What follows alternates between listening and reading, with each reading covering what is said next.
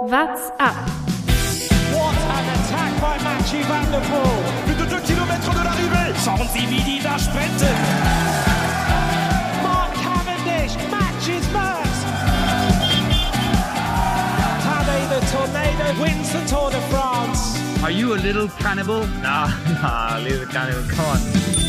Tourfunk, die tägliche Dosis Tour de France. Etappe 12 der Tour de France. Es geht weiterhin in den Alpen zur Sache. Alpe d'Huez, der große Klassiker, steht auf dem Programm und am Ende gewinnt ein ganz, ganz junger Tom Pitcock. Bei seiner ersten Tour de France schnappt er sich gleich diesen prestigeträchtigen Sieg und darüber wollen wir natürlich heute sprechen im WhatsApp Podcast. Mein Name ist Lukas Bergmann und mir heute zugeschaltet die wunderbare Lena. Lena, es freut mich, dass du dabei bist. Hallo, ich freue mich auch da zu sein. Man kennt dich von äh, aus der Twitter-Bubble vielleicht. Da bist du sehr, sehr, sehr aktiv äh, zu finden unter @reatina. Äh, du bist außerdem bei zwei Podcasts aktiv, beim Quickling Pod und beim neu gegründeten Full Kid Wankers Podcast, der ja auch aus der Twitter-Bubble raus entstanden ist. Ja, ganz genau. Freut mich, dass du heute dabei bist. Wie hast du die Etappe gesehen? Es ist ja immer so ein Riesending, wenn Alp d'Huez ansteht. Man hat es natürlich auch wieder an den Zuschauern gesehen. Aber manchmal passiert dann gar nicht so viel, wie man denkt. Hat es dich heute so sehr entertained, wie der Titel es versprochen hat?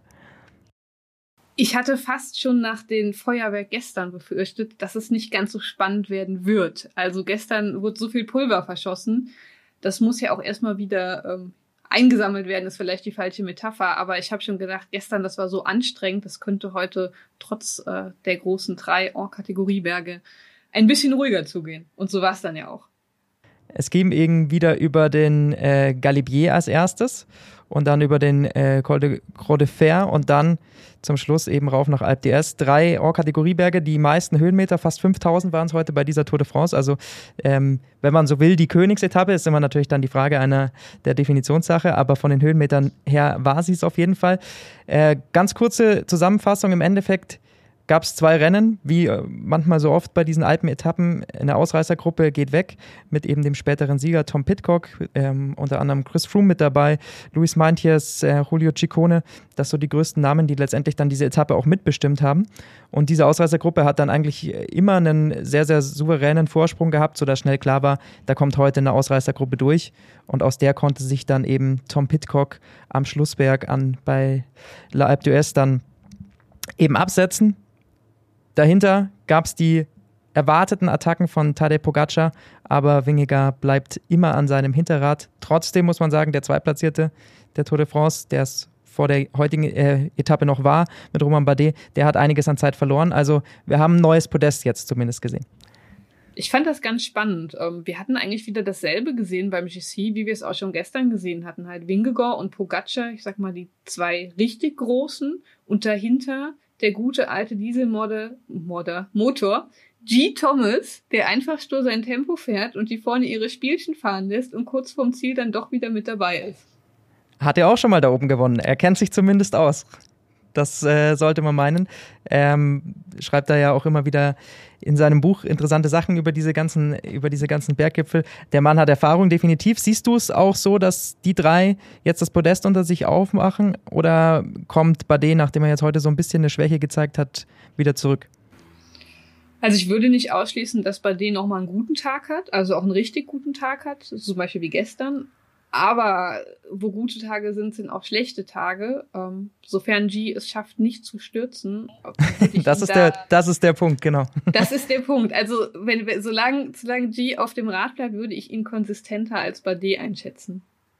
Definitiv, aber ich bin trotzdem überrascht von Bardet. Klar, er hatte jetzt heute die Schwäche, aber er hat jetzt auch nicht dann äh, fünf Minuten verloren, wie er es manchmal sonst an diesen Tagen gehabt hat, sondern er ist dann, glaube ich, mit knapp 45 Sekunden ähm, hinter den Top-Favoriten äh, reingekommen. Also es ist jetzt nicht so, dass er jetzt heute alles verloren hat, aber er ist halt zurückgefallen auf, auf Platz 4. Allerdings so die Konkurrenten, die sonst noch hinter ihm im Gesamtklassement sind, die waren ja heute dann noch deutlich schlechter. Also zum Beispiel äh, Nairo Quintana, den hat es äh, dann richtig erwischt. Ich glaube, der hat sich gestern schon so ein bisschen die Kraft rausgefahren gehabt. Ja, dem würde ich vollkommen zustimmen. Also Bardet war eigentlich immer so anderthalb, zwei Kurven, Kehren hinter den GC-Leuten. So je nachdem, wie er gerade attackiert hatte. Ich hatte das auf diesem Tour ähm, Live-Ticker. Also man kann da ja genau sehen, wo wer nach GPS ist. Ist in Bergen manchmal nicht ganz genau. Ähm, aber da war das ganz spannend zu verfolgen. Stimmt, ich sehe es jetzt auch gerade. Es waren am Ende, waren es dann auch nur 19 Sekunden. Ich glaube, dass die da vorne, so hart es klingt, aber halt auch auf so jemanden wie Bade dann halt da auch nicht so Rücksicht nehmen. Also es war jetzt nicht so, dass Pogacar gesagt hat, er will jetzt unbedingt am Bade vorbei und deswegen zieht er nach seiner Attacke voll weiter, sondern das ist schon einer, das hat man gesehen, dem geht es nur darum, Jonas Wingegar irgendwie abzuhängen und dann haben sie sich wieder angeschaut. Das war ihm vollkommen egal, was Bade dahinter macht, oder? So, so muss man es ja ganz klar sagen. Ich würde auch so weit gehen zu behaupten, dass ihnen fast egal war, was G gemacht hat, weil die haben sich nur angeguckt und belauert und denen war jetzt egal, ob Thomas irgendwie zurückgefallen ist oder wiedergekommen ist oder was der genau gemacht hatte. Aber es ist auch verständlich. Also wenn beide gesund bleiben und beide auf dem Rad bleiben, sind die einfach nochmal ein Level höher als alle anderen. Definitiv. Und man hat es, glaube ich, gesehen, dass, dass gestern irgendwas war, war es ein Hungerast? Ähm, hat er sich an dem Tag jetzt nicht top gefühlt? Hat er die Hitze irgendwie gestern falsch eingeschätzt und hat dann heute mehr getrunken? Irgendwas muss gestern gewesen sein, weil das äh, Pogacar drei Minuten fast schlechter ist als Jonas Wingegar an einem Tag. Das, äh, glaube ich, sehen wir bei dieser Tour nicht mehr. Ich finde die Hungerass-Vermutung an und für sich recht gut. Also der war ja sehr lange isoliert und hatte dann nur ab und zu mal einen Teamkollegen, der wieder sich kurz ranfahren konnte, aber auch dann wieder distanziert worden ist, sodass der sich auch selbst verpflegen musste in dem ganzen Spaß. Und ähm, der, also der wurde am Ende ja auch von Godu überholt. Und Godu ist ein großartiger Fahrer, da will ich überhaupt nichts dagegen sprechen. Aber der wurde halt von, von Leuten überholt, wo ich dachte, das werde ich in diesem Leben nicht mehr sehen, wenn ich das ist richtig, wenn ich das so zynisch sagen darf. Und ähm, also der glaube ich schon, dass der Hunger da ist meine geheime Vermutung, dass das eventuell der Hunger gewesen sein könnte. Ich hatte nämlich heute auch das Gefühl, ich weiß nicht, ob das generell äh, vielleicht die Taktik auch gewesen wäre, aber es standen zumindest zwei Helfer von UAE am, am Schlussanstieg. Man hat zweimal gesehen, dass da Pogacar noch mal kurz äh, eine Flasche gereicht gekriegt hat. Ähm, vielleicht auch einfach, weil man, davon, weil man davon ausgeht bei UAE, dass er am Schlussberg definitiv isoliert sein wird, wohingegen Jumbo ja dann noch mit vier Mann äh, unten bei, oder fast fünf Mann, glaube ich, waren es am Anfang von Alp d'Huez noch. Äh, das ist ja einfach ein Riesenunterschied und man hat, glaube ich, schon so ein bisschen bei UAE gemerkt, okay, man muss sich da irgendwas anderes überlegen, wenn man da Pogacar helfen will, weil die eigenen Teamkollegen, auch wenn Maike heute länger dabei war, schaffen es einfach nicht gegen diese Übermacht von Jumbo. Ich, ich finde das also fast ein bisschen schade oder traurig für Team UAE. Also die, die Teamkameraden geben alles. Die, die tun wirklich alles, was sie können. Aber Jumbo ist halt qualitativ so stark besetzt, dass das halt dann ein anderes Level ist.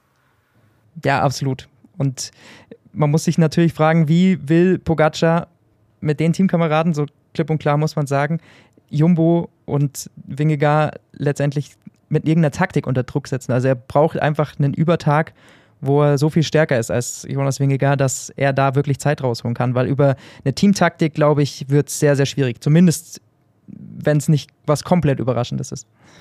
Er muss es individuell lösen. Also wir gehen ja in Woche drei und das ist ja auch, also eine der größten Stärken von Pogacar ist ja seine Fähigkeit, ähm, einfach stark zu bleiben über drei Wochen und zu regenerieren. Also da ist es ja, also das ist, man muss halt gucken, wo seine Stärken liegen. Und ich bin gespannt, wie Wingegor das angehen kann.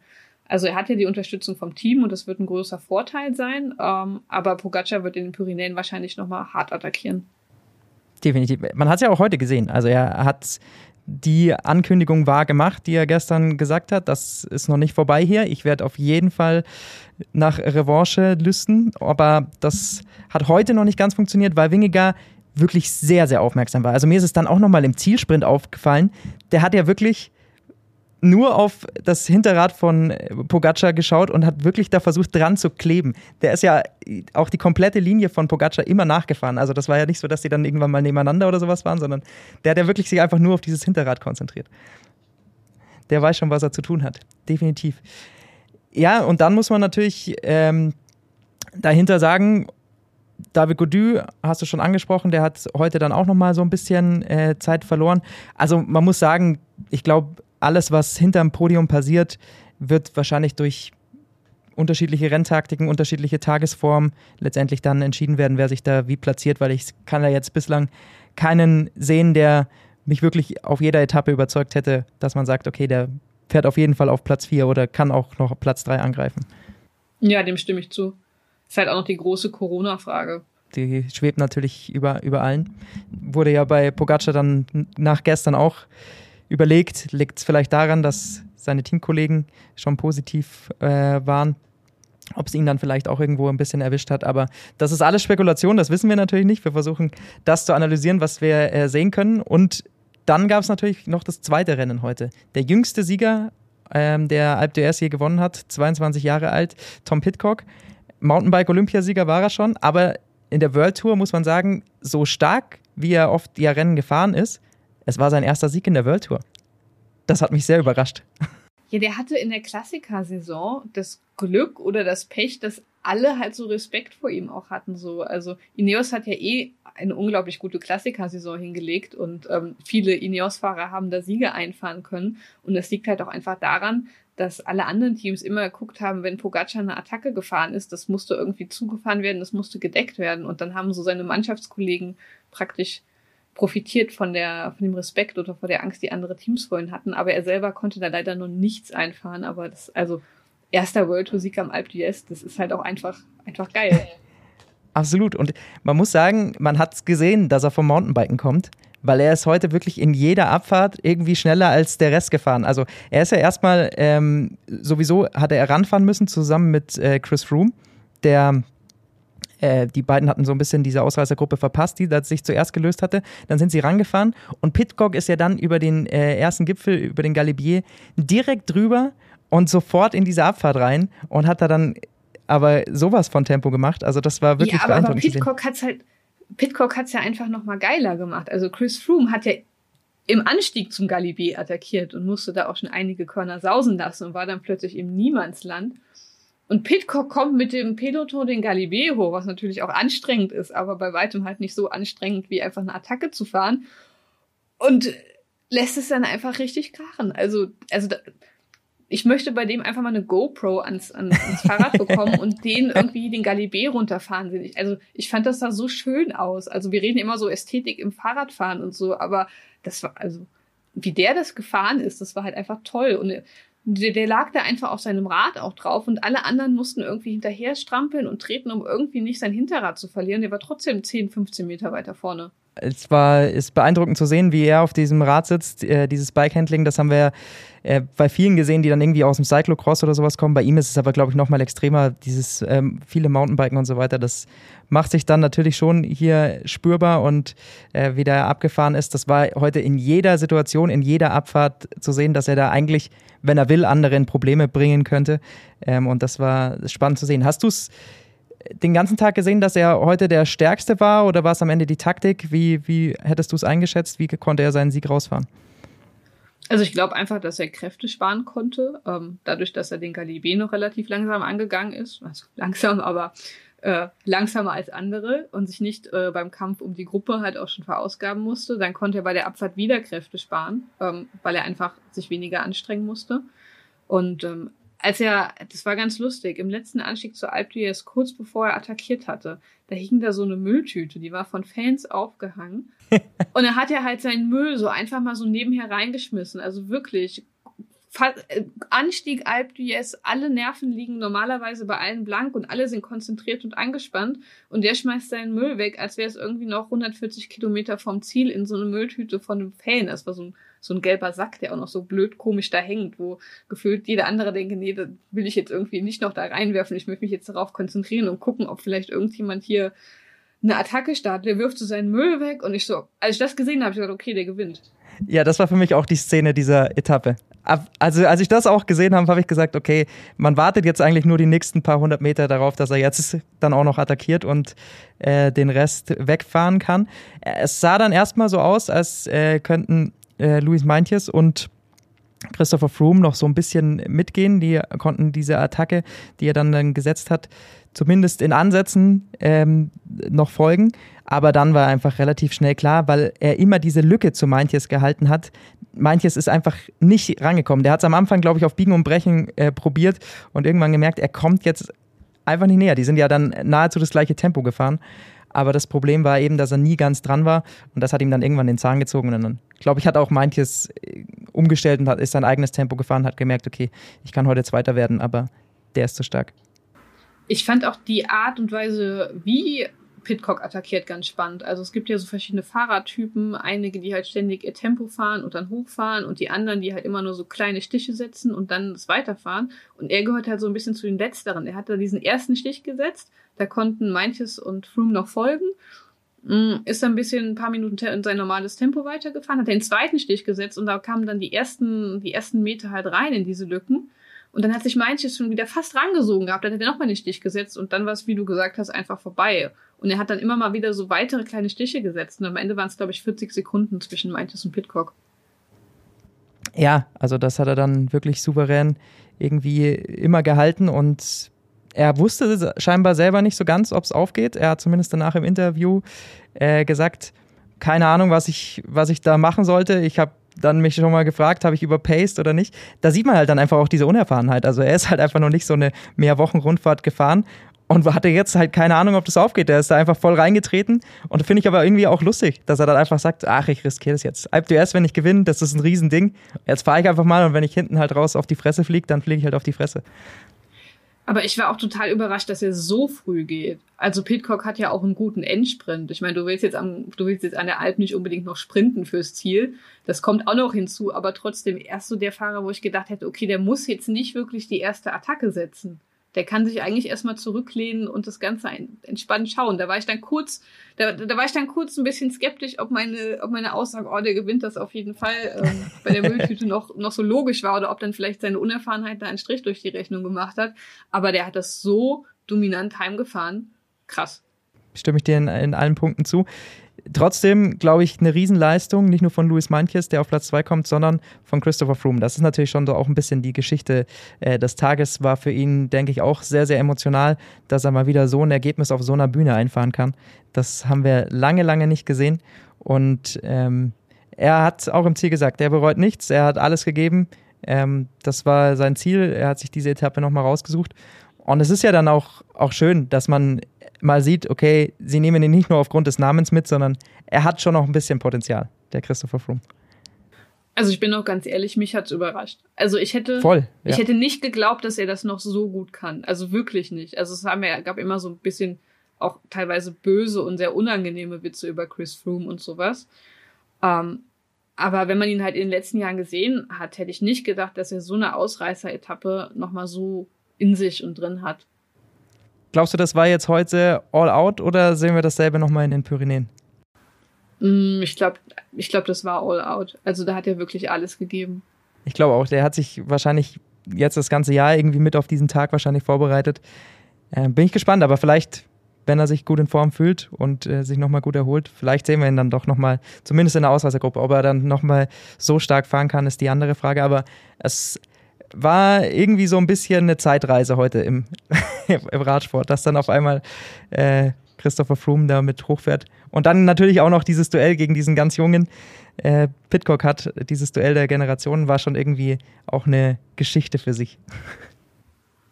Was ich auch noch ziemlich cool fand und ziemlich krass fand, war die Taktik von Kofidis. Also man muss dazu sagen, da bin ich jetzt auch nicht äh, ganz komplett unabhängig. Ähm, ich habe da durchaus Sympathien für dieses Team, das muss man da wohl voranstellen. An wem Aber, liegt das nur? Bitte? An wem liegt das? Aha, an Max Walscheid, aber ich mag das gesamte Team. Aber Max Walscheid, viel zu wenige Fans hier in Deutschland. Der muss noch viel bekannter werden. Auf den werden wir gleich noch zu sprechen kommen in unserer Kategorie.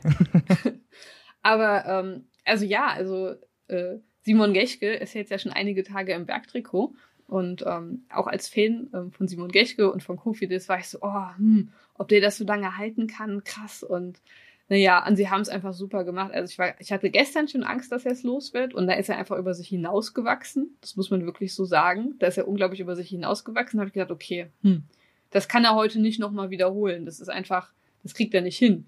Und das Team hat einfach gar nicht erst versucht, ihn in die Gruppe zu schicken, wo er dann wahrscheinlich auch gar nicht genug Kräfte für gehabt hätte, sondern hat gesagt, okay, man kann auch einfach defensiv verteidigen und haben halt dann Anthony Perez in die Gruppe geschickt. Und ähm, Perez hatte an diesem Tag halt einfach eine Aufgabe und das ist die 20 Bergpunkte am Galibier sich zu schnappen und das hat er einfach wunderbar getan. Da ist er Vollgas äh, vorne weggefahren, ja. Das war wirklich seine, seine einzige Aufgabe.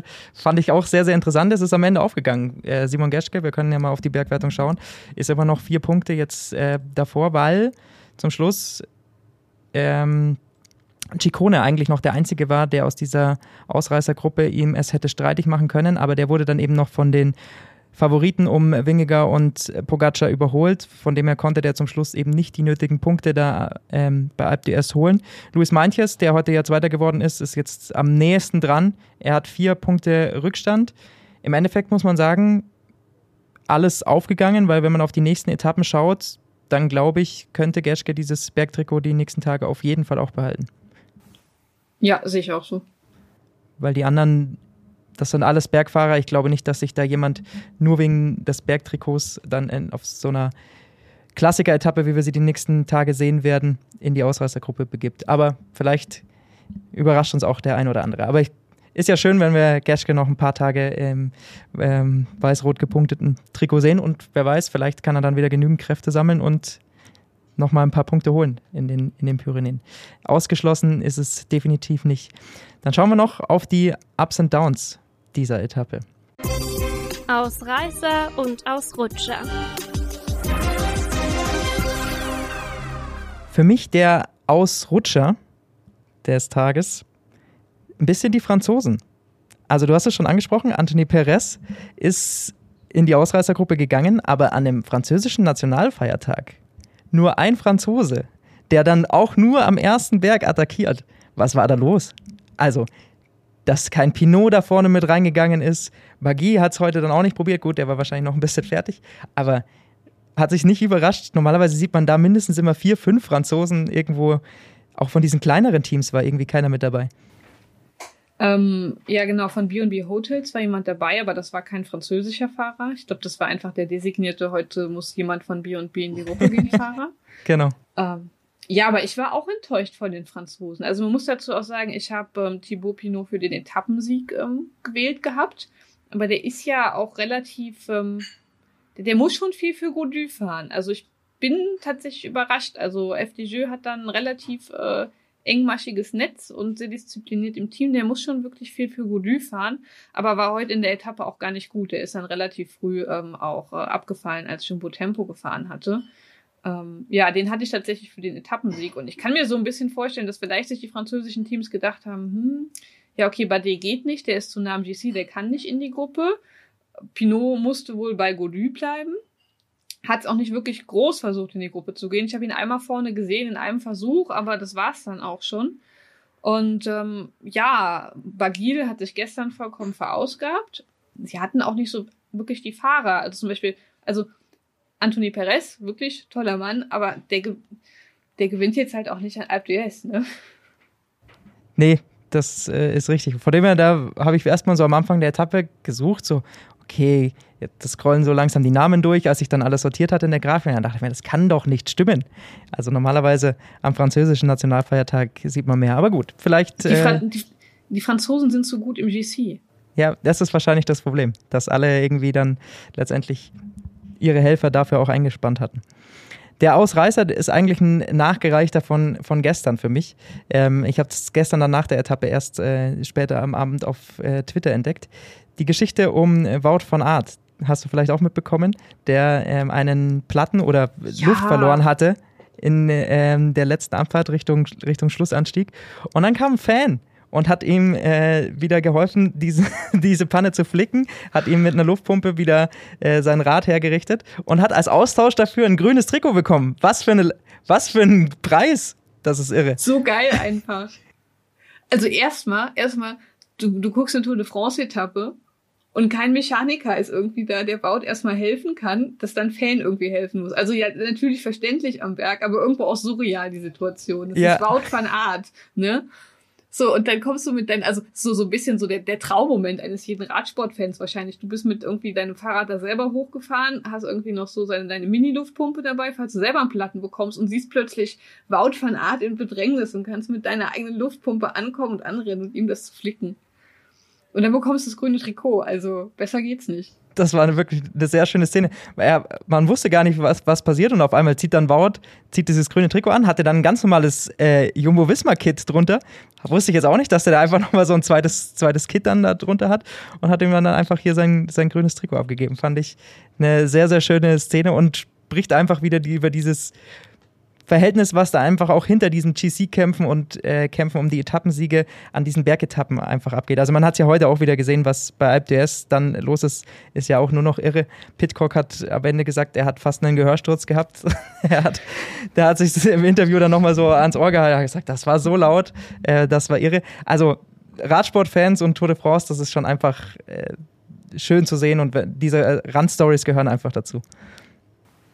Die Fans waren heute auch recht diszipliniert, sage ich jetzt mal. Also da waren schon einige dabei, wo du den Alkoholgenuss angemerkt hattest. Ähm, aber im Vergleich zu gestern, wo Wingegor fast irgendwie in, in, in einen Fahnenmast in den Speichen gehabt hätte, wo ich mir schon die Hand an den Kopf gefasst habe, war das heute auf jeden Fall von dem, was ich gesehen habe, noch relativ human alles. Ja, absolut. Man hat immer so ein bisschen Angst, wenn diese Flaggen rausgeholt werden, dass dann irgendwie sich doch mal eine in den Speichen verhängt. Da habe ich immer so ein bisschen Sorge. Aber die Fahrer haben natürlich keine Chance. Die müssen einfach da stoisch durchfahren und hoffen, dass alle aus dem Weg gehen. Äh, und ist Gott sei Dank gut gegangen heute. Das war, war äh, auf jeden Fall schön zu sehen. Dann wollen wir natürlich noch so einen kleinen Ausblick äh, auf morgen werfen, müssen aber vorher natürlich noch unseren Tour Fantasy Manager Sieger des Tages küren. Das ist Sportivo geworden. Der hat 1100 Punkte heute bei dieser Etappe geholt. Lag auch daran, dass er mit Tom Pitcock den Etappensieger natürlich in seinem Team hatte und dann auch noch äh, Nelson Paulus, der zum Schluss, glaube ich, als Vierter dann sogar reingefahren ist. Richtig, genau. Er, er, wurde Vierter. Also das ist auf jeden Fall richtig. Und schreibt den schönen Satz dazu. Und äh, da stimme ich ihm absolut zu. Froome, Thomas, Bardet und Quintana in den Top 20 einer Etappe. Man könnte meinen, wir befinden uns im Jahr 2017. Es war wirklich so eine Zeitreise heute, oder? Ja, jein. Also ja, ich verstehe schon die Aussage, aber dann hast du halt einen Sieger wie Tom Pitcock. Richtig, Wie alt genau. war der 2017? Der Ausnahme der Regel. Jetzt ist er 22, wird Ende Juli 23, also muss er damals 17 gewesen sein. Krass. Da hat er das, äh, die Tour noch im, im, Fernsehen verfolgt, wenn man so will. Dann ein Ausblick auf die äh, morgige Etappe.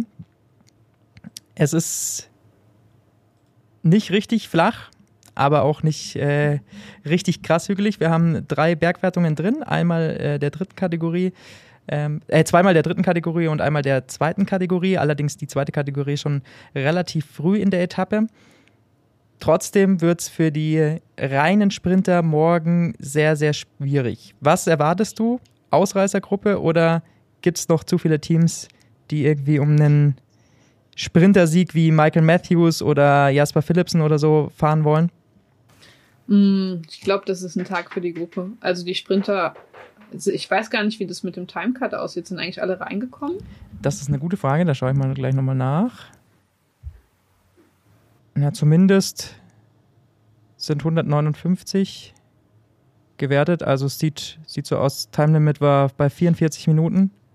Da hinten in der letzten Gruppe waren dann Mörkow und Jakobsen dabei, die sind alle noch mit 40 Minuten rein und davor waren die anderen alle, alle mit dabei, ähm, Caleb Ewan. Sehr gut. Also es sind noch alle dabei. Jasper Philipsen sowieso, der kommt ja eh besser über die Berge. Also das ist, äh, ist erstmal nicht das Problem. Die Frage ist nur, wie fit sind die Beine der Sprinter noch nach diesen zwei Tagen? Ja, also ich glaube, mehrere Teams haben da das Interesse, dass da eine relativ große Gruppe rausgeht äh, mit Leuten, die keine GC-Ambitionen haben, die das unter sich entscheiden können. Also würde mich jetzt wundern, ähm, wenn die Sprinterteams nach diesen zwei Alpenetappen sagen, oh, heute wollen wir uns nochmal richtig richtig einen draufgeben und das Rennen richtig hart machen, damit dann auch wieder äh, hier äh, Jun und so weiter nicht mitkommen, Jakobsen nicht mitkommen, so. Also, wenn, wen haben wir denn noch? Matthews haben wir noch, der das interessieren könnte? Und Philipsen, glaube ich. Der kommt da wahrscheinlich noch einigermaßen drüber. Zumindest hat er das in Ansätzen schon gezeigt. Es ist kein ja. so, ein, so ein steiles Ende, wie es äh, zuletzt schon mal war. Es ist natürlich dann immer die Frage, wie schnell äh, macht man es. Aber ich glaube ganz ehrlich eher an die Gruppe. Glaube ich auch. Also ich glaube, es gibt auch noch einige, die in so eine Gruppe gehen können äh, und noch keine Etappe bisher haben. Da sind zum Beispiel Mohoric zu nennen, der bisher noch wenig gezeigt hat. Ähm, Jasper Stuyven hat mich bisher auch noch so ein bisschen, bisschen enttäuscht, außer auf der, der fünften Etappe. Und auch Mats Petersen ist jemand, der, glaube ich, sich so eine Etappe vielleicht mal ausgeguckt hat. Also von dem her gibt es schon so ein paar Teams und, und Leute, die da in eine große Gruppe vielleicht mit reingehen und da gute Chancen haben, diese Etappe zu gewinnen. Ja, ich kann mir auch vorstellen, dass Ineos an sowas Interesse hat. Einfach mal wieder mit einen in die Gruppe schicken und gucken, wie weit man kommt, was draus wird. Und die, und, und Jumbo will doch eh nur verteidigen, also und Kräfte sparen. Es ist auf keinen Fall irgendeine Etappe, wo man, glaube ich, irgendwas im GC erwarten kann. Auch keinen Überraschungsangriff. Dafür gibt es das Terrain einfach äh, zu wenig her. Ähm, es sei denn, es gibt doch irgendwo äh, eine Windkante oder ähnliches. Aber ähm, an sich würde ich jetzt erstmal sagen, wird es ein eher ruhigerer Tag, wo man vielleicht auch mal während der Etappe so ein bisschen eindöst, bis das Finale dann so richtig anfängt. Muss auch mal wieder sein. Sehr gut. Dann äh, sage ich vielen lieben Dank an dich, Lena. Wir Ja, hören uns nochmal zur Frauen-Tour de France. Dann in Genau. der letzten Juliwoche. Und dann sprechen wir auch natürlich da wieder über die entsprechende Etappe. Jetzt haben wir gar nicht mehr über Max Walscheid-Zweli gesprochen. Ach, das wollte ich noch, verdammt, das wollte ich noch tun. Okay, das müssen wir noch als Nachtrag noch schnell einfügen. Wir haben es wir haben's, äh, äh, verbaselt. Denn gestern kam das äh, Video von Basti Thema raus mit der Wheelie Challenge. Wir haben die letzten Jahre da auch schon immer drüber gesprochen. Letztes Jahr hat es dann die ASO verboten, weil es eben nicht erlaubt ist, Fahrer während der Etappe zu filmen. Das ist alles ASO-Content, auch wenn sie selber die hinteren Fahrer gar nicht selber filmen, darf das jemand Fremdes auch nicht. Deswegen hat sich Basti Thema ausgedacht, machen wir doch die Wheelie Challenge dieses Jahr am Ruhetag. Deswegen hat er sich am Montag, ähm, haben sie da verschiedene Wheelie Challenges gemacht. Und der Sieger vom vergangenen Jahr ist auch der Sieger des diesjährigen Wheelie Contests, Max Walscheid. Der Mann, wenn wir über Radbeherrschung sprechen, kann es auf jeden Fall auch. Ja, 1420 Meter. Also neuer Tour de Titemer Wheelie Challenge Rekord. Aber, aber der hat letztes Jahr in einem Charity Ride ähm, nach der Tour äh, für das Ahrtal ein 2 Kilometer Wheelie gemacht. Also da ist schon noch mehr drin. Der kann noch mehr. Aber er war halt auch irgendwie außer Konkurrenz. Sein bester Konkurrent, war Tom Pitcock. Und ähm, der war schon recht gut, aber nicht ansatzweise so weit. Ja, es ist, äh, also es ist sowieso irre. Auf diesem dünnen Rennradreifen sich da überhaupt ein paar Meter zu halten. Ähm, äh, ich finde es wahnsinnig irre, was Max Walscheid auf dem Rad kann. Das ist wirklich schön zu sehen. Und es ist einfach auch schön, dass sowas dann trotzdem bei der Tour de France irgendwie jetzt funktionieren kann. Also Riesenlob an äh, Basti Thema und seine YouTube-Crew, die da sich immer wieder dann was Neues überlegen und das auch abseits des ASO-Contents irgendwie hinkriegen, dass man da trotzdem sehr, sehr spaßige und lustige Szenen sieht. Das zum Nachtrag. Dann machen wir jetzt die Folge wirklich zu. Bis morgen. Tschüss! What's up? Der Radsport-Podcast. What's Up ist eine M945 Produktion. Ein Angebot der Media School Bayern.